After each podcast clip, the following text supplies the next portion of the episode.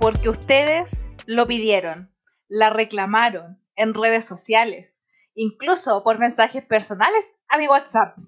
Les anuncio que sí, a pedido del público, está de vuelta el día de hoy. Ella es lo más cercano a un adulto responsable que conozco. Nació en el año 1988 en Magallanes y tiene un rol muy importante en, en, este podcast. Ella es la guardiana del tiempo. Sí, señores, la guardiana del tiempo. Un metro cincuenta y ocho de puro carisma. Con ustedes, Soa Mari. ¡He vuelto! ¡He vuelto!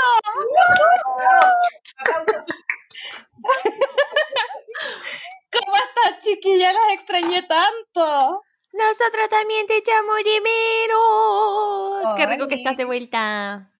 Sí, te echamos, te extrañamos, te echamos de menos, así que nos alegra mucho, mucho tenerte de vuelta. Estamos las tres de nuevo. Voy a llorar, me salió Los tres boqueteros de nuevo de vuelta. Oye, y, y ese metro 58 de puro carisma, hoy que me gustó la presentación, oye.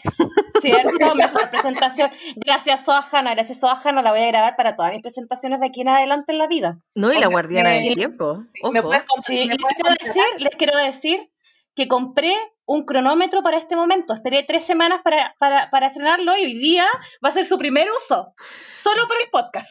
No puede ser. Ay, sí, yo eh, eh, acepto invitaciones a pub, discoten, festivales comunales, locales. Yo acepto para ir de presentadora. Así que si, si yo organizara un festival, te contrataría. Ah, muchas gracias. Pero me gusta hacer como la voz, la voz en off, como, eh, como le dicen a la gente que hace podcast, el vostro de voz y rostro. Esa voz suena como el monstruo. ¡Qué lindia! no, no me gustó eso. Es que, es que, yo no puedo ser rostro, entonces tengo que ser vostro nomás. ¿Qué Oye, y con esto eh, queremos darle la bienvenida a un nuevo capítulo de este podcast que se llama Di la verdad Soa. Aplausen. Aplauso, aplauso, aplauso. Mira, eh, algún día vamos a tener una cajita de sonido. Va a ser nuestra inversión cuando lleguemos, cuando lleguemos, no sé, más lejos. ¿ah? Algún día la vamos a tener. En nuestra defensa, yo quiero decir que compré una mesita de sonido, como por, por 10 lucas en Mercado Libre.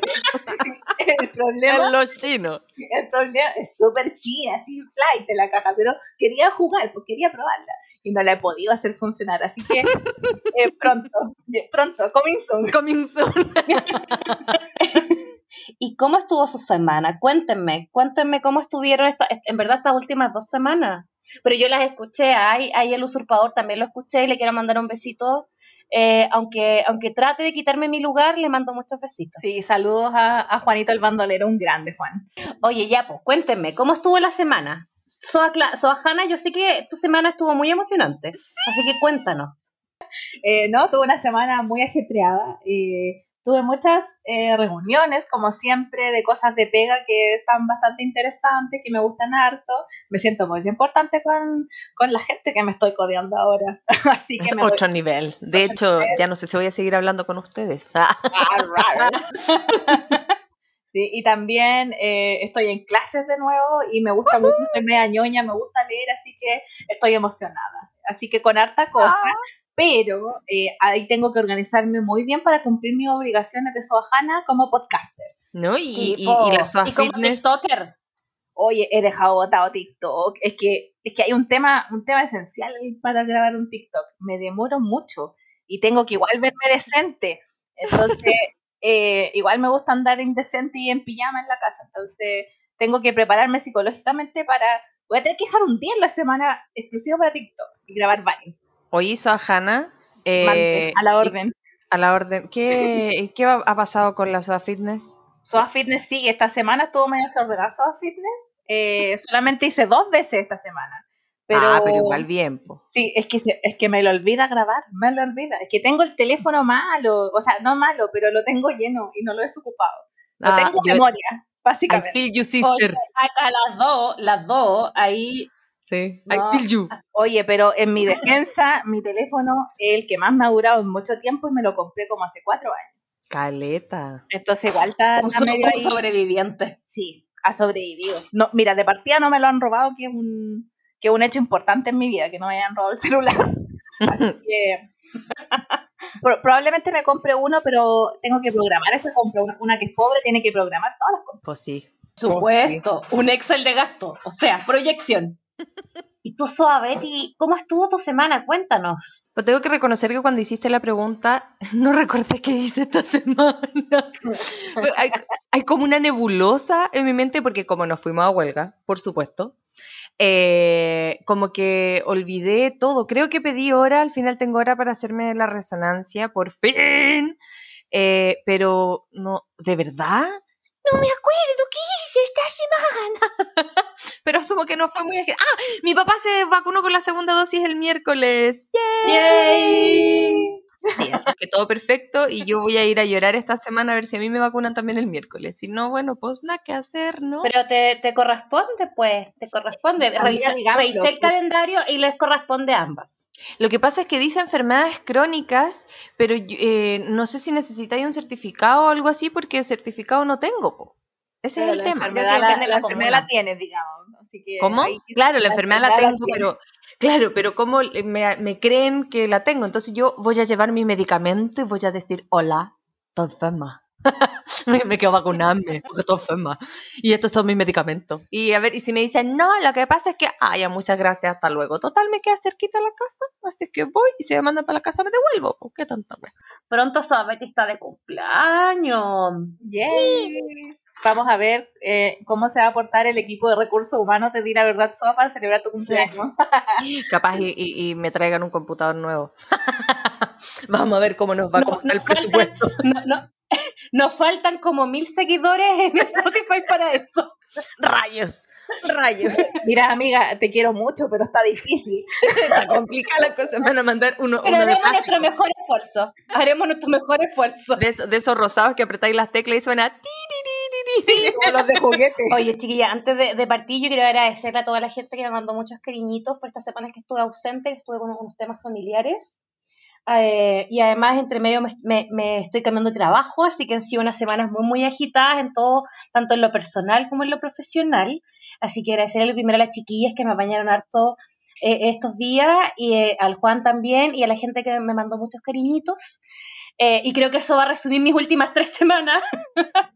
así que, así que eh, queríamos además, además eh, mencionarles que, como se habrán dado cuenta, espero yo, porque tenemos fieles audio escuchas, eh, la semana pasada no hubo capítulo.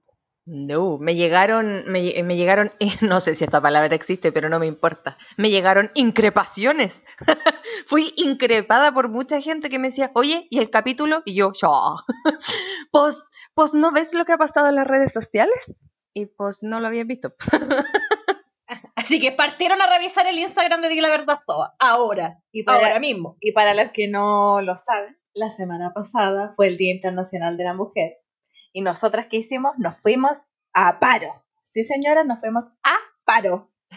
De alto Con impacto. cacerola y todo. Oye, no, pero súper en serio quisimos parar. eh, en primer lugar, porque eh, para hacer este podcast nosotros igual trabajamos. Lo pasamos muy bien, pero también trabajamos. Soajana normalmente se queda hasta muy tarde eh, eh, editando el capítulo. Soabeti también ayudándole ahí con la, edición de las imágenes bonitas que ustedes ven, pasando después todo a video. Así que dijimos, no, po. Nosotros en la vida real estamos con la huelga, así que di la verdad, Soa también está con la huelga y se acaba. Eh, vamos a decir sí que igual explotamos a Soa Betty, pero bueno. Me voy a huelga desde mañana. Oye, pero, pero, pero fue un trabajo colaborativo. Nos juntamos igual, sagradamente, Sí, nos juntamos igual. Tuvimos la discusión al respecto eh, de qué íbamos a hacer para, para conmemorar este, este día y esta semana especial. Y ahí en conjunto elegimos algunas frases, hicimos el modelo para las redes sociales y todo el cuento. Así que eh, eso es lo que pudieron ver. Para los que no lo han visto, vayan a Di la Verdad Soa en Instagram. ¿Y qué hicimos? Eh, seleccionamos varias frases de mujeres eh, destacadas en distintos ámbitos y quisimos darles básicamente el espacio que se merecen.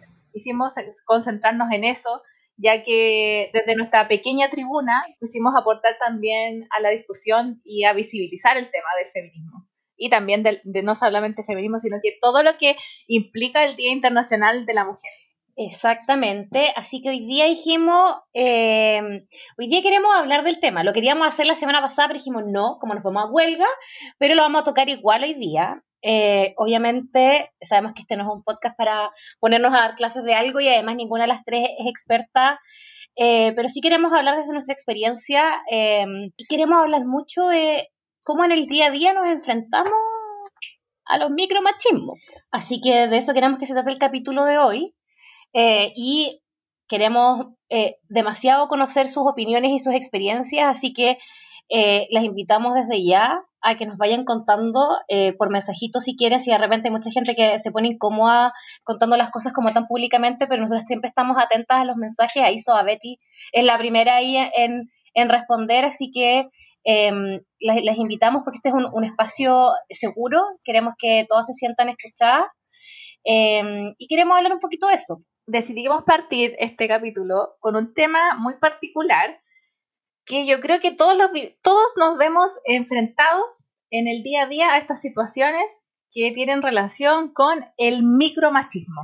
Según eh, una página, y también que está en redes sociales, la pueden buscar, que se llama Feminista Ilustrada, el micromachismo es una muestra de violencia en la vida cotidiana tan sutil que suele pasar desapercibida refleja y perpetúa actitudes machistas y la desigualdad de las mujeres respecto a los hombres. Y conversando aquí como en nuestra reunión de pauta, decidimos tocar este tema ¿por qué? Porque es algo con lo que todos nos podemos relacionar y podemos eh, acordarnos de alguna situación que vivimos respecto a eh, micromachismos. Y dicho eso, dejo el micrófono abierto porque acá en Di la Verdad Soy hicimos nuestra tarea y seleccionamos los principales micromachismos que nos enfrentamos día a día. Oye, quisimos partir por uno porque a mí me pasó para el 8 de marzo. Em, yo yo pues, de, vez en cuando no ocupo tanto Facebook, pero de vez en cuando posteo y puse algo, eh, escribí un textito chiquitito que partía con el no me gustan calladas. Y alguien me corrigió como, oye, es que Neruda dijo no sé qué cosa y yo no había puesto nada de Neruda, si era por el Callada es más bonita y por una campaña que había visto que, que ocupaba la palabra como no me gustan calladas. O sea, recibí mansplaining el Día de la Mujer. La audacia. Y ocupamos el concepto aquí que se llama mansplaining. ¿Y qué es el mansplaining? Es cuando un hombre interrumpe a una mujer para explicarle algo como de forma condescendiente, como, como que se entiende que la mujer tiene una inferioridad intelectual y el, hombre una superioridad intelectual solamente por el hecho de ser hombre. Eso es como en palabras súper simple. La idea es que aquí hay como un afán de desacreditar, de invalidar la opinión de la mujer solamente por su género. como a mí, ¿ah? Que me dijeron, ojo, que el poema de Neruda no sé qué. Y yo, la audacia. Ni siquiera estaba hablando de ese viejo hueón. Yo lo sufro creo que diariamente en la pena. Normalmente yo trabajo en un ámbito que está dominado por hombres. Eh, normalmente me pasa de que, no sé, yo voy a dar una capacitación, algo en los temas que se supone y que yo creo que son de mi conocimiento, de mi expertise. Y digo, por ejemplo, parto mis capacitaciones y lo primero que, que me dicen es como, ¿y tú sabes lo que es esto? Y es como, para eso estoy aquí, como para explicártelo. Y siempre desacreditan eh, por mi, uno, porque supuestamente soy muy joven como para darle capacitaciones a, gente mayor, y lo otro, siempre cuestionan mi conocimiento. Constantemente me pasa, es una lucha que tengo que estar diariamente peleándola. La audacia. Bueno, a mí me pasa también que, yo, yo no lo he dicho acá, pero yo participo en política, soy militante de, de, de eso que la gente no le gusta, que son los partidos políticos. Llevo muchos años en eso. Eh, este año no me tiro nada, así que no van a ver carteles con mi hermoso rostro por ahí. Y ahí pasa mucho, como eh, que uno de repente da opiniones y las vuelven a repetir. Y es como, pero amigo, yo ya dije eso. Y no, lo vuelven a repetir. En el mundo profesional también me ha pasado, pero sobre todo con gente como mayor que de repente dice como, ay, si usted es tan jovencita, que a mí eso que me pone idiota, cuando te, cuando te, como no sé el concepto, cuando te dicen como, ay, pero, pero si usted está niñita, tan jovencita, y es como, ¿y qué tiene que ver? Yo me pregunto su edad, ni por qué tiene cana. Como, amigo, ¿por qué? ¿Por qué así? Otro eh, micromachismo que seleccionamos fue y lo, lo voy a escribir con una frase. Yo ayudo en la casa. Y lo dije como frase ¿por qué? Porque normalmente se, los hombres suelen ocupar esta terminología y decir yo ayudo en la casa y básicamente como que hay que hacerles un altar porque entre comillas ellos ayudan en la casa como con cosas que aparentemente no les corresponden, siendo que las, todos sabemos que las tareas del hogar deberían ser divididas. Más bien compartidas. En esta época.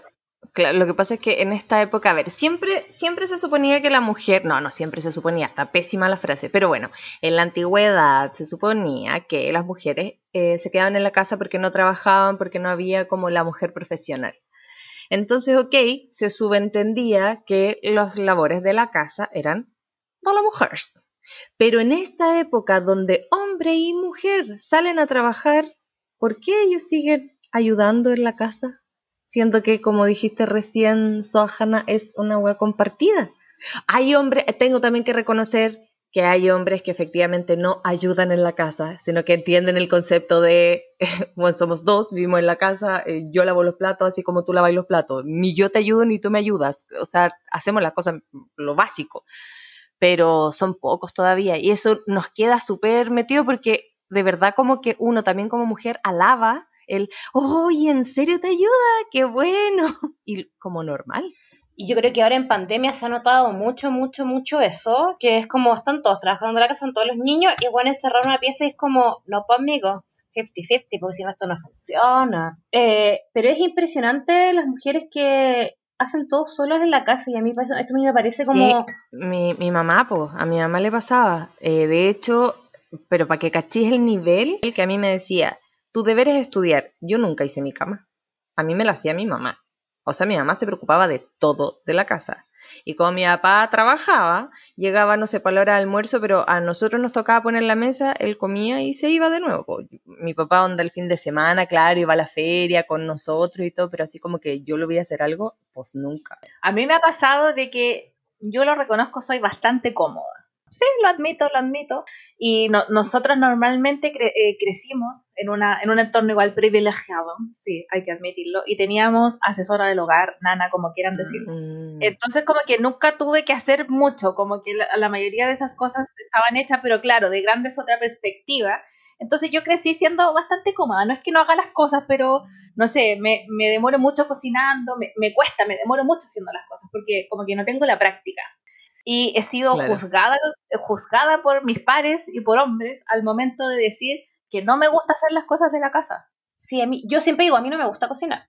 Ahora la pandemia tuve que aprender porque sobrevivencia, ah, ah, no podía estar comprando todos los días comida, eh, pero no me gusta. Y cada vez que alguien me ha dicho como, ay, pero es que después cómo vas a encontrar marido, es como, eh, mentira que te han tirado ese comentario. Te lo juro, te lo juro que sí. A, mí también. es como, a ver.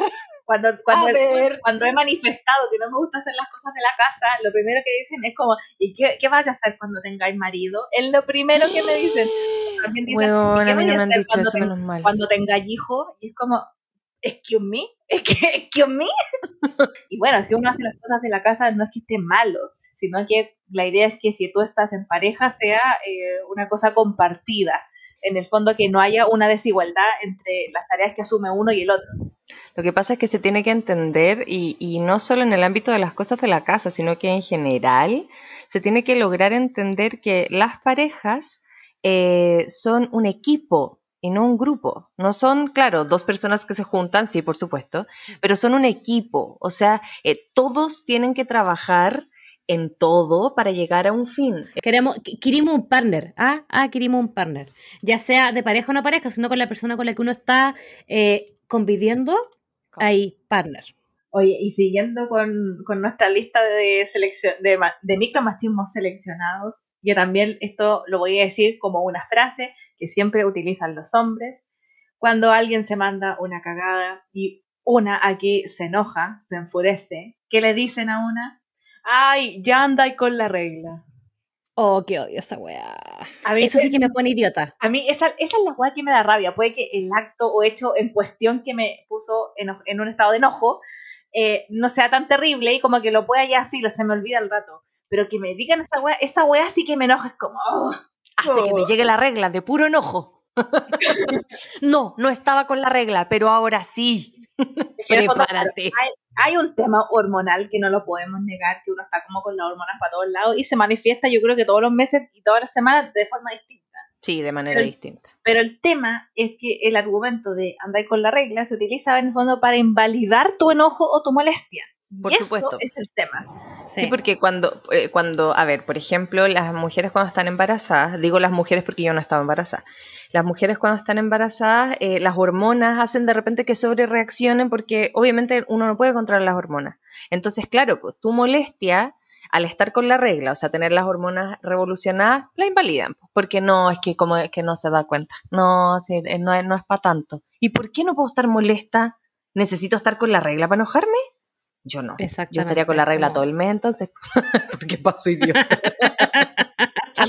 la regla nos juzgan porque eh, por la regla, por si nos enojamos, no nos enojamos, porque si nos enojamos somos locas, somos histéricas. Eso pasa. Sí, po. Sí. Y bueno, no, no somos nosotras las que le andamos pegando a las paredes cuando nos enojamos. Eso nomás les digo. Exactamente. Y aparte, un, tema brígido con la regla es que a la gente le incomoda mucho hablar de ella, los hombres en general y, entre mujeres también. Yo me acuerdo, colegio, oye, tienes una toallita y son un tremendo show como para ponerla debajo del chaleco para poder ir al baño. O yo jamás iba a comprar al supermercado, comprar toallita, me podía morir de la vergüenza. Siempre le decía, mamá, ¿me puedes traer toallita? Es como, ¿por qué? ¿Por qué estamos en, como en, una cultura que, hace que te hace avergonzar por algo tan natural? Y es como, no. Y de hecho eso se relaciona con otro de los micromachismos que teníamos en la lista de que es eh, como súper como secreto, oculto, tener poder hablar como de vagina, útero, eh, regla, todo lo relacionado con ese tema, como que no, tabú, casi tabú, a nosotras de verdad parecía tráfico de drogas cuando nos teníamos que prestar entre nosotras toallitas higiénicas, pero sin embargo, el versus de los hombres, e, el, el pene se, se, ocupa para todo, se ocupa para todo, y se dice constantemente y se lo dibujan en los cuadernos, o sea, es como, es como tú miras un graffiti y, o una pared rayada y de repente, ¡pum!, un pene. Miráis los cuadernos de los pendejos en el colegio, ¿cachai? Y, y veías como, como los dibujos ahí. Y sin embargo, anda a hacer eso con, con una y con una vagina. No, no se da. O sea, yo creo que todo cambiaría si eh, fuera algo más común eh, dibujar la vagina y sus partes. ¿ah? la gente la conocería. ¿ah? Yo, yo digo nomás, ahí la dejo abierta. Sabríamos dónde están ciertas partes no hablo de un tema conservador ni nada, pero en vez de, que, que, que, que, hagamos que se dibujen vaginas, ¿por qué no eliminamos el dibujo del, del pene? no sé, digo yo. Que se hable, por supuesto, que se conozca, por supuesto, pero que se hable, que no sea un tema tabú. Son, son las partes, las partes pudendas, como les llaman. todo, todo esto, si uno solo supiera, sería tanto más sencillo, pero no da todo, es, vergonzoso, eh, eh, todo no se puede saber porque son niños. ¿Cómo a los niños les vas a hablar de eso? Y sobre todo las niñitas, las niñitas sí que no, o sea, antes las niñitas llegaban sin saber lo que había que hacer con, eh, en el acto sexual, por ejemplo. Ah, claro, esto, yo, yo, espero, yo no tengo hijos, entonces en verdad no sé si esto ha cambiado, porque no tengo esas conversaciones como, como, como de, de padres. yo espero que sí, porque pucha que le hacen mal eh, a las personas y a la sociedad ese tipo de, tabúes en conversaciones tan fundamentales. Voy a poner un solo ejemplo. En la serie Bridgerton, la protagonista llega al matrimonio sin tener idea de nada, versus el protagonista masculino, que es como player, jugador, winner, porque se ha tirado como a la mitad del pueblo. Es verdad. Y era verdad. celebrado, en el fondo el celebrado por su actitud así como, ah, qué bacán. Y ella condenada porque la podían ver caminando quizás con un hombre sola. Como que mucha eh, veneración a la inocencia, a la, a la, Otro micromachismo que no habíamos puesto en la lista, yo me estoy saliendo de pauta, quiero dejarlo, eh, quiero confesarlo aquí, pero ese no lo habíamos puesto. Po. Cuando la mujer habla libremente esas cosas, eh, que es una, una maraca, en cambio, el hombre no, es un campeón. No, eh, amigues. No, no, no, Winner, pro, todo, todo. Se celebra en el fondo. Eh, no, no quiero usar esta palabra, pero para que se entienda, se celebra la promiscuidad masculina, pero se castiga la promiscuidad femenina. No quería usar esa palabra, pero para, para, para hacerlo claro. Y pues no, cada uno hace con lo- su cuerpo lo que quiere y si se quiere eh, agarrar a muchas personas lo hace y si no, también lo hace y ambas posturas son respetables y uno tiene por qué jugarla, porque también pasa al revés. Al contrario. pasa para claro. ambos lados.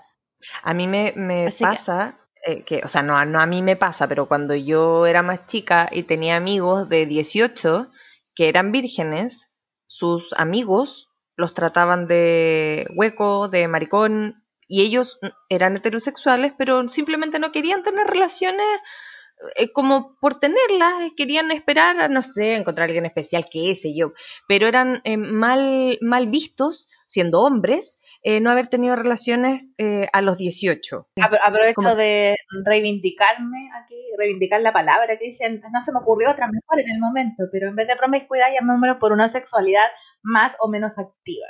En el fondo siempre se castiga y eh, se espera como cierta eh, pureza, cierta eh, virginidad, como esa oda a la virginidad de la mujer. Sin embargo, para el caso del hombre, tal como les mencioné de la serie, es todo lo opuesto. Y también se castiga socialmente al hombre que no se adecua a esos comportamientos como de, entre comillas, masculinidad tóxica. Y bueno, hablando del tema de los roles que se esperan de un hombre y una mujer, hay otro mi- micromachismo que elegimos, que es cuando le dicen a alguien como ofensa, por ejemplo, corres como niña o hablas como niña. Y eso se contrapone al siguiente eh, micromachismo que elegimos, que es ríete como señorita, eh, habla como señorita. Esas no son cosas que debería hacer una señorita. Las señoritas no dicen garabato. ¿Qué les pasa, chuches? Esa sería mi respuesta. Ah, elegante. Sí, conchetumare. ¿En serio? Oye, yo no sé si ustedes vieron, pero hace un tiempo, creo que han salido como dos comerciales sobre esto. Creo que es de DAF, o no, de, bueno, de, alguna marca de toallita higiénica eh, como transnacional, porque no es solo chileno, que hicieron un, un comercial, pero, pero que era sobre como, eran puras mujeres, como desde los 5 hasta los 15, 16 años, les decían como, corre, corre como niña, y todos hacían como la burla como corría como una niña, y es como, amiga, tú también eres niña, como te das cuenta hasta qué punto estamos condicionados a la cuestión que te estás Oh, burlando de ti misma al final. Hola, embarró, no, nunca vi el comercial, pero claro, po- y es que uno sabe cuál es el estereotipo cuando te dicen, eh, ay, mira, corre como niña, eh, uno sabe a qué se están refiriendo. Qué heavy. Cuando, cuando éramos chicos creo que era muy... Yo lo escuché varias veces, eh, que le decían a alguien cuando, no sé, corría más lento, cualquier cosa, todos gritando así como, es niñita, Niñita, es niñita. Yo también lo grité muchas veces, cuando era chica, por Es que supuesto. uno no se daba cuenta, igual lo tenéis, lo tenéis tan integrado que como que no te lo cuestionáis. Yo me lo cuestiono ahora de grande, ¿cachai? Como nunca procesé porque era una burla. Claro, hasta es ahora, que y es como... eh, sí, uno nota que efectivamente se está burlando de esa persona, pero eh, no nota que a la vez está denigrando el ser mujer. que en el fondo al momento de que en que utilizas esa frase estás eh, poniendo el rol de la mujer en una posición como inferior, como alguien que no puede correr bien, que no es fuerte, etcétera, dependiendo del caso. Y por otro lado, lo que hablamos como, ay, ríete como señorita, camina como señorita, habla como señorita, en el fondo es, la, es el equivalente a tratar de moldear la, eh, a la actitud de una mujer, a lo que se espera en el fondo de, cómo se debe comportar supuestamente o lo que es socialmente aceptado de una mujer. Y dicho eso, esto nos lleva al, siguiente micromachismo que seleccionamos, que es cuando se critica a una mujer por ser poco femenina. ¿Esto qué quiere decir? Que se entiende que hay un estándar o un- una idea de lo que significa ser mujer y ser femenina, y que si tú no entras dentro de ese estándar, eh, al tiro te transformas en algo extraño. Es primero cuando mu- demuestras una actitud como fuerte, resolutiva, seria, que la gente suele comprender que quizás esta es una actitud de los hombres, así como, no, eres líder, mírenlo, miren las aptitudes que tiene para ser líder. Eso, y por otra parte, que la gente se imagina que las mujeres tenemos que estar, no sé, como en un pedestal, cantándole a los pajaritos, así como a princesa Disney, no, no sé qué se... Oh, oh, no sé. No, eso es verdad, el estereotipo. Yo, por ejemplo, eh, he pasado por muchas fases en mi vida de vestimenta, de pelo. Yo me acuerdo que antiguamente los tatuajes o los aros eran súper mal vistos también como, es que una dama no puede andar con esas cosas. Eh, eh, pos, pos Que nada lo mismo, ¿ah? Es que volvemos de nuevo a la cuestión de la pureza, po, o sea, andar con tatuajes. Bueno, de hecho, hasta hace poco la gente que usaba tatuaje, y en ciertas partes sigue siendo así, la gente con tatuaje es gente eh, de la cárcel, po. O sea, de verdad te, ven- te- marginan por tener tatuaje, entonces una mujer con tatuaje, o sea, hello. ¿Cachai? Yo creo que va también por ahí, no sé. Y, respecto a lo, otro que, hablaba la Suajana del tema de ser líder, eh, yo creo que por eso también en mucha época tildaron a las mujeres de brujas, po, porque decían lo que pensaban, po, porque no estaban dentro de los cánones o de los estereotipos que, que se esperaban para las mujeres. O sea, que una mujer diga, por ejemplo, tengo deseo sexual, ¡ah! bruja. porque ¿cómo vas a decir eso? O sea, no sé. Qué bueno que las cosas están cambiando, aunque de a poco. Eh, de a poco. de a poco, lentamente, ¿ah? Y al menos tienes que admitir que hay un, hay- las generaciones más nuevas tenemos otra mentalidad distinta. Yo creo, yo siento que nosotros somos una generación igual como media de transición, que somos los que de cierta forma hemos par sin obviamente desmerecer la lucha feminista y todo el cuento que viene hace mucho rato, pero hablando de temas generacionales y donde se ha visto el cambio en el último tiempo, es como en las generaciones más nuevas. Yo creo que nosotros, llamémosle como millennials, los millennials son un poco más de generación de transición, y si yo eh, pienso en las generaciones que vienen después, igual están mucho más deconstruidas. Nunca, nunca es perfecto, porque obviamente siguen coexistiendo distintas generaciones y distintos patrones culturales al mismo tiempo. Pero eh, tengo esperanza en el futuro, dejémoslo ahí. Tenemos esperanza, es verdad, es verdad. Y esto nos lleva a nuestro siguiente eh, micromachismo, que yo creo que las que está, las que actualmente están criando a, su- a sus bendiciones lo van a entender muy bien. Que los mudadores para bebés siempre están en el baño de mujeres. Esa cuestión es un reclamo que yo he escuchado de hombres y mujeres. ah, Tengo la suerte de haberlo escuchado de hombres, gracias al cielo. Pero es real, po. Yo creo que nunca he visto un mudador, o sea, entiendo que ya hay un par, pero yo nunca he visto mudadores en, en los baños de hombres. Nunca. Yo sí, yo he visto. Yo he visto, no me pregunten ahora dónde, cuándo, ni en qué condiciones estaba, pero sé que lo he visto. Como también he visto, cómo asumen. sí, también he visto baños eh, que son para niños, o sea que está como hombre, mujer y niños. Y ahí eh, también están los mudadores y ahí entra papá o mamá con su hijo y van al baño cuando el niño es el que tiene que ir al baño. Fin. También he visto esa como esa separación. Como, yo no, yo no entiendo por qué se hace esa separación. Si es como, y si un caballero anda con su baby, eh, no lo va a poder mudar. ¿Y Como, si- ¿Cómo si no he pensado sol- en eso? Y si es papá soltero, ponte tú. ¿Cómo, cómo muda la criatura? Es que por eso se entiende que los temas de crianza de, de los hijos y de preocuparse de todo el resto de temas relacionados a los hijos es una labor netamente femenina, con el rol de la, del padre como netamente secundario. Entonces, si tienes eso tan arraigado en la cultura, ¿cachai?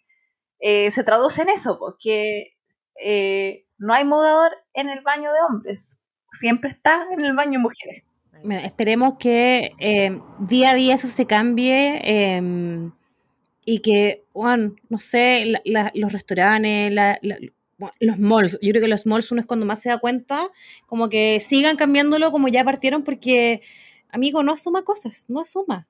Y respecto, este es el penúltimo micromachismo que elegimos, es cuando a las mujeres constantemente se les pregunta, esto yo creo que ustedes lo han visto millones de veces en entrevistas, eh, cuando se les pregunta cómo llevan su vida profesional con la maternidad. Hay como un, un dejo ahí como de, de mala onda normalmente en la entrevista, como que si tú tienes una, una carrera profesional como y eres reconocida en el ámbito, significa que estás como dejando de lado tu rol de maternidad y se juzga mucho a la mujer eh, por eh, priorizar también su carrera.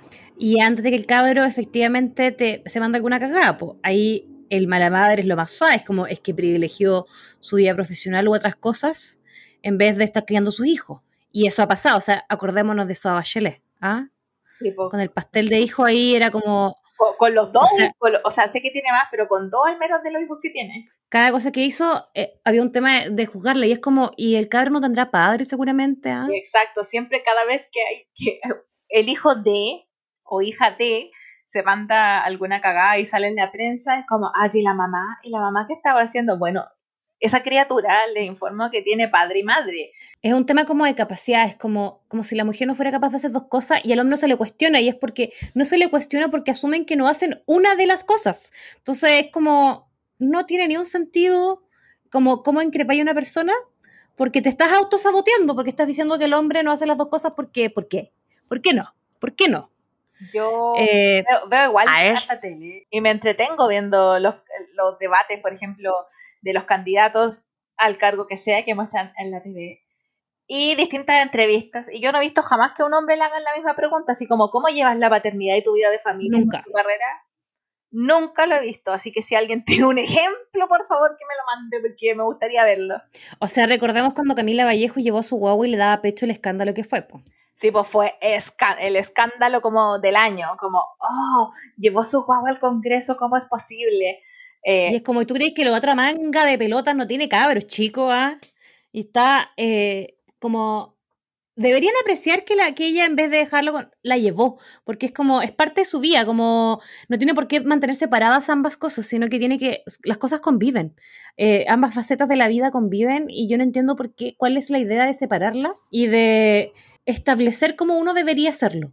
Es que en el fondo ahí, ahí nos vamos a otro tema, de que se condena mucho cuando se ve a una madre alimentando, amamantando, o sea, dándole pecho, a- amamantando a su bebé en la vía pública o en espacios públicos. Ay, qué Tiene, sin embargo, eh, eso es muy castigado, o sea, es muy castigado socialmente, como, no, es lo peor que pueden hacer. Sin embargo, cuando ven porno no les pasa lo mismo cuando ven una pechuga. Exactamente. El doble estándar. ¿ah? La Ahí está. audacia. La audacia.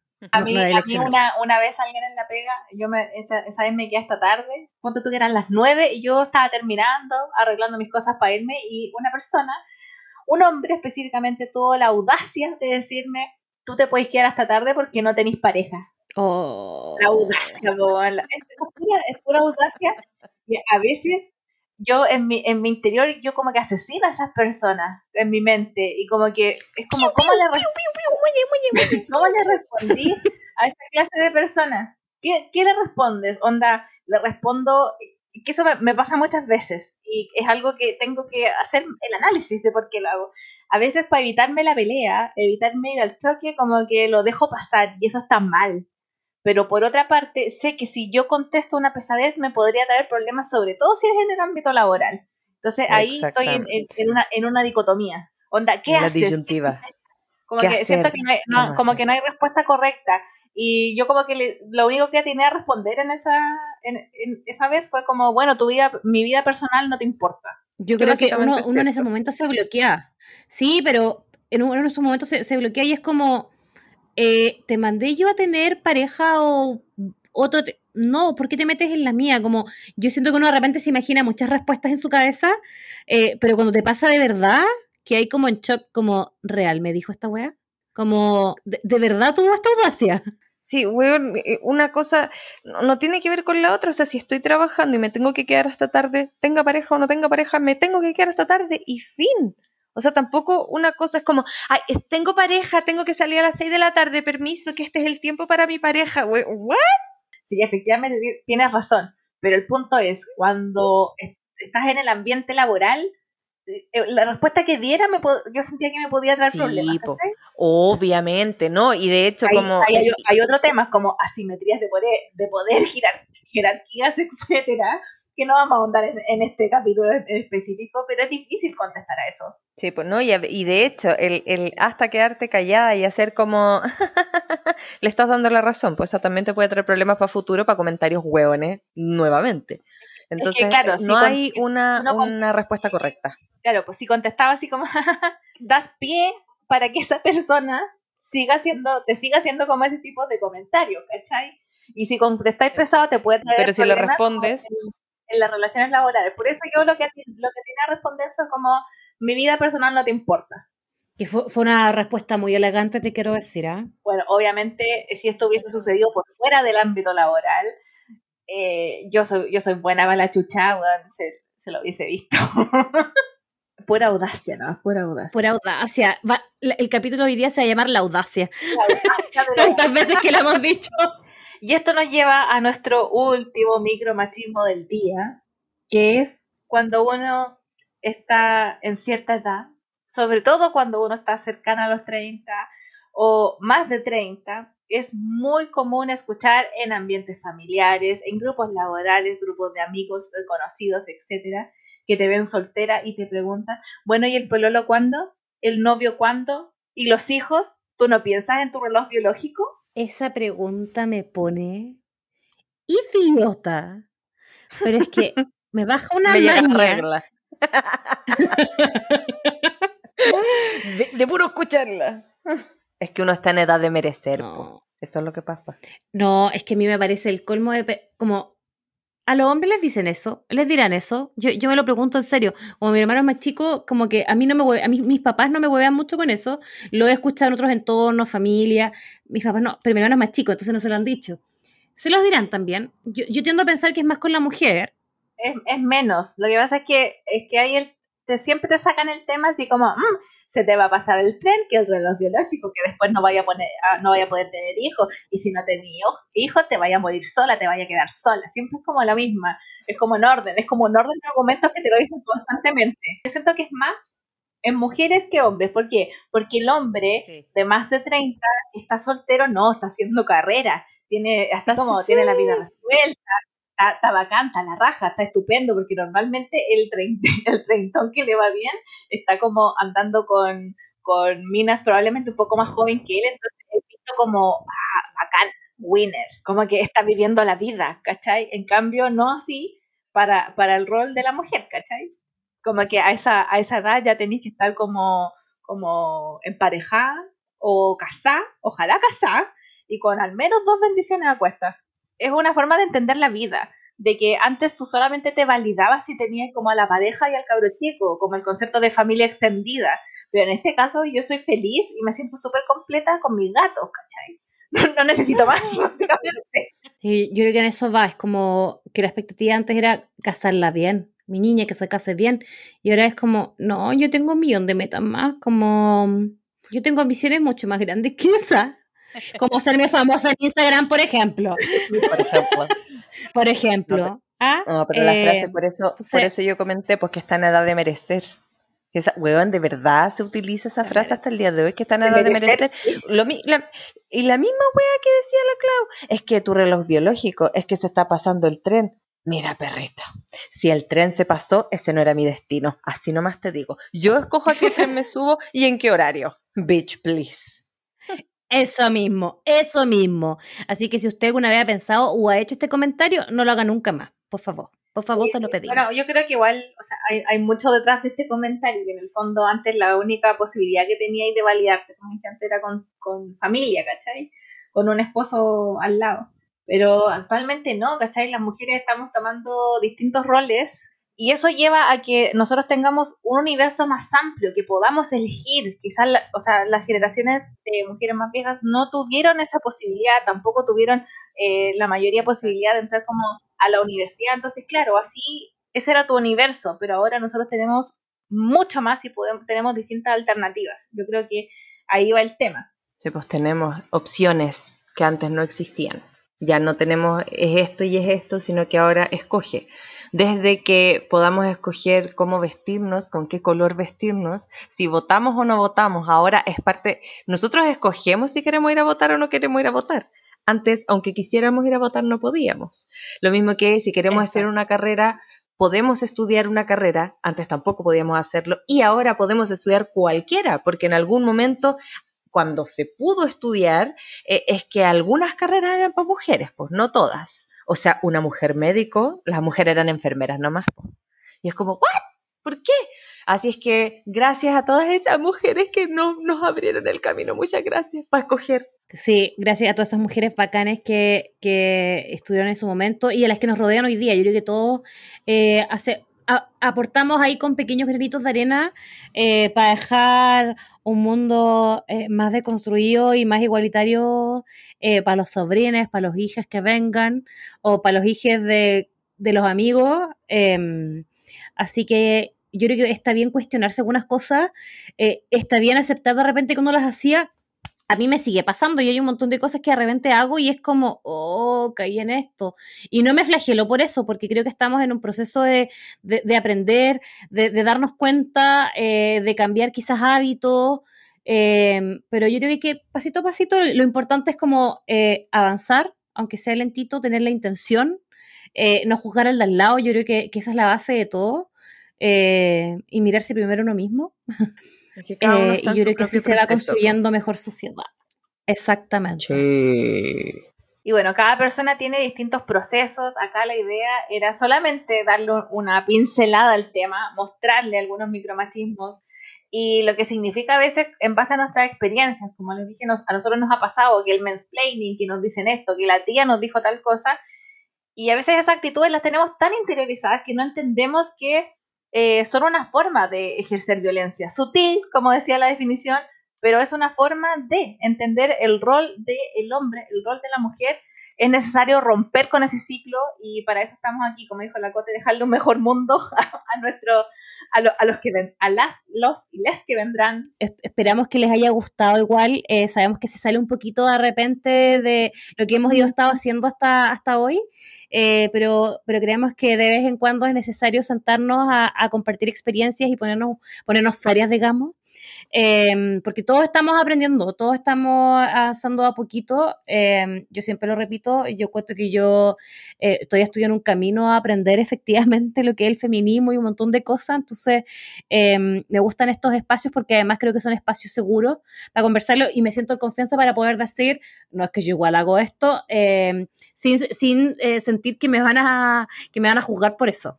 Y eso, la idea de este capítulo era eh, que todos cuando lo escuchen puedan reflexionar en torno a sus propias actitudes en el día a día, cómo tratamos a las personas que nos rodean. Eh, darse el tiempo como de hacer ese ejercicio.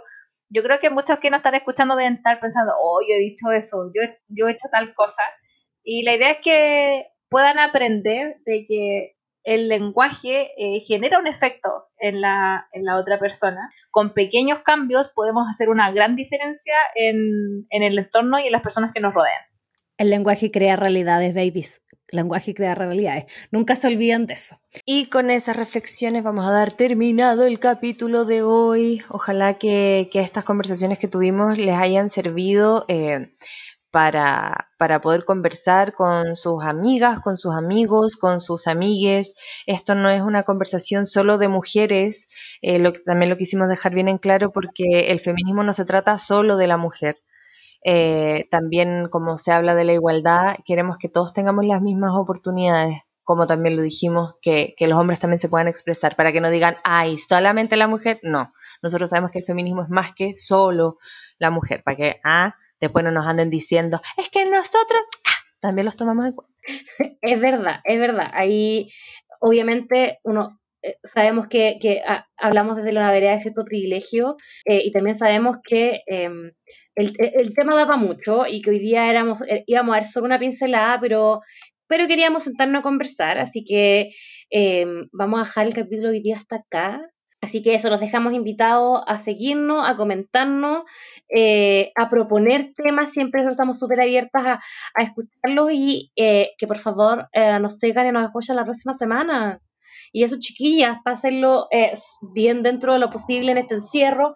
Cuídense porque esta pandemia no ha terminado y al, contrario, vamos con los números para arriba. cuídense, harto alcohol gel, distanciamiento social mascarilla y todas esas cosas. Así que eso, nos escuchamos, les dejo un besito. Besos. Bye bye. Chao, chao.